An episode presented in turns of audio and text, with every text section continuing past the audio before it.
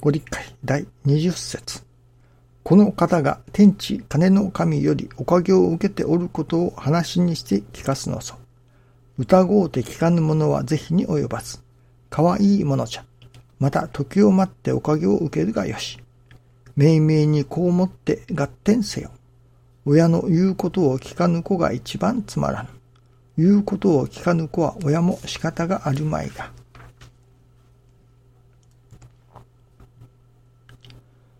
このご理解は、信心のないものに対するものとばかりは限らない。信心しながらも教えをいただかず、教えを守らないなら、親の言うことを聞かぬも同じこと。なぜ聞けんのか、それは合点がないからです。合点とは親心との一致点がないから、親の心がわからないから、親の心がわかれば親不幸はできぬ。神の心がわかれば信心せずにはおれぬ。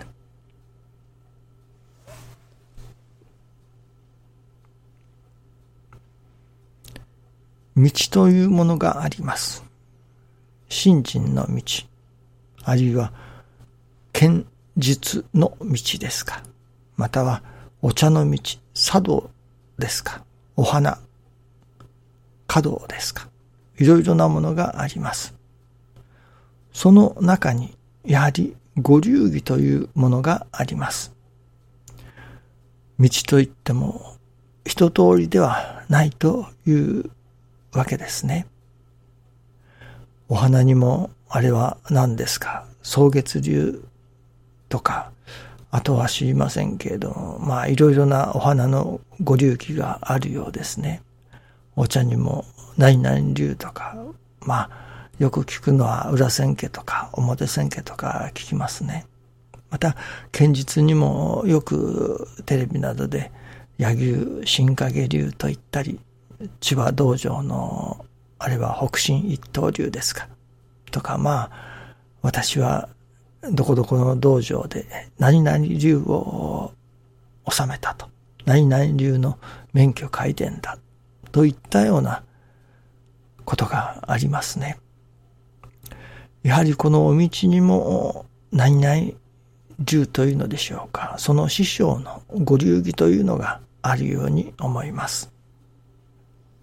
ある教会の先生などは、御物と、すべてのものを神様の御物といただかれたと。ある教会の先生は、神様はご主人、私は番頭といったような境地を開かれたと。これなどもそういうものが一つのその先生のご流儀となっているのだと思います。師匠大坪総一郎氏にもやはりご流儀があると思います。師匠のもとで新人の稽古をさせていただくには、やはりその大坪流とでも言うのでしょうかね。それを愛着理念とも称されるわけですけれども、それを身につけていくことがいるように思いますね。それこそ師匠は、私は御事柄と悟ったと。一切が神様の御事柄だと。まあ、成り行き私どもの身の上に起きて来る、来ている、それらは神様の御事柄だと。神様のお働きだと。いうことですね。まあ大きく言えばというのか、そういうことになりましょうけれども、もっと小さく言えば、もっと事細かなことを一つにも、やはり、お壺流というようなものがあるように思いますね。それこそ、師匠がお嫌いなさるもの、これは私どもやはり修行生としても、なるだけ師匠に近づきたい。そのご流儀を学ぶということは、その師匠の生き様というのでしょうか。その師匠の、やはり道ですね。そこに近づきたいという思いからだと思います。その師匠が体得されたものを、やはり同じように私どもも体得させていただきたい。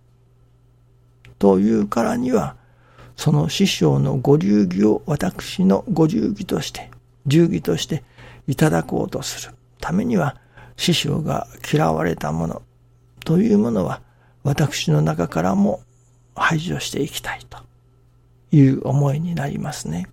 まあ、身近なところで言うと、師匠が髭を生やすということをお嫌いなさった。だから、髭を揃う。まあ、武将髭というのもありますけれども、髭を伸ばすというやつですね。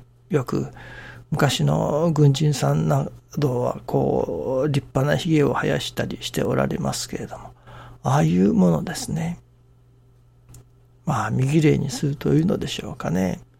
それと、またその、いわゆる本格的に髭を生やすというのか、髭を生やしたくて生やすという髭ですね。もちろん、武将髭も、それに越したことはありませんね。それとか、身につけるものでも、あまり修行生というのか、お道の先生がキラキラしたものを身につけてはいけないというようなこともおっしゃっておられましたね。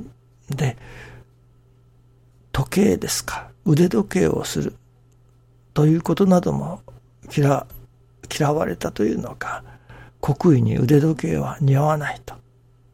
お道の先生が国威を着て腕時計をしていたのは、それは似合わないとおっしゃっておられましたね。ですから、決して師匠は腕時計をするというようなことはなさいませんでしたね。もちろん、可能な限り、その、下着が腕の国威から袖が、下着の袖が見えるようなことも、それも嫌っておられましたね。それがどういう理由かということはわかりません。ただ、師匠がお好きではなかったということですね。何か、やはり師匠の心に響かれた理由をお持ちだったんだと思いますけれども、それを事細かく説明はなさいませんでしたね。まあ、髭などは髭を生やしていると満身毛に見えると。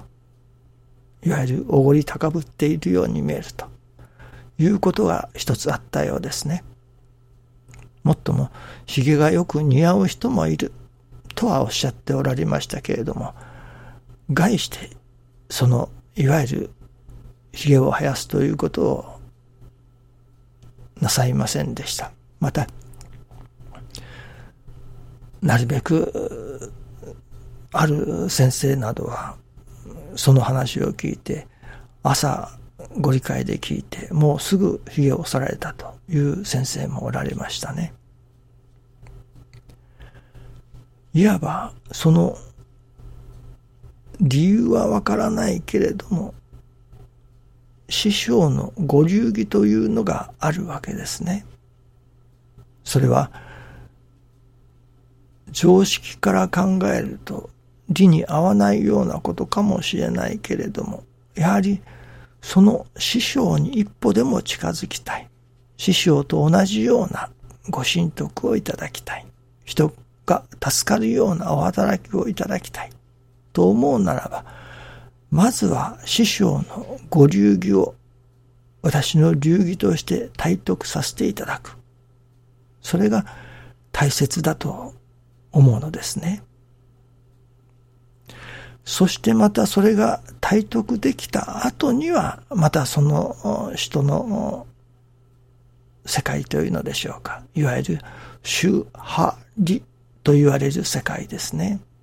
そういうものがあるとは思うのですけれども、まずは師匠のご流儀を私の流儀として体得させていただかねばならない。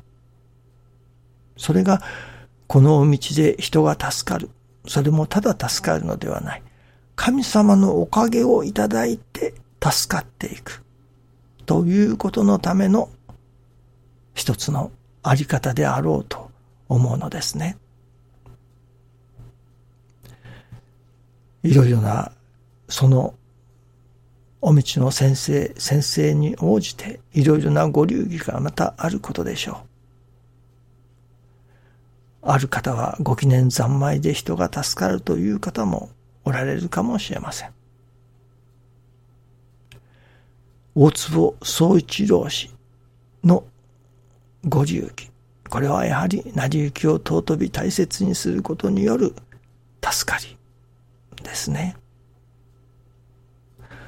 その師匠のもとで新人の稽古をさせていただいておるからには、その師匠のご流儀を我が流儀とさせていただく。まずはそういう精進努力がいるのではないでしょうかね。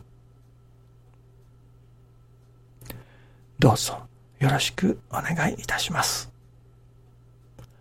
ありがとうございます。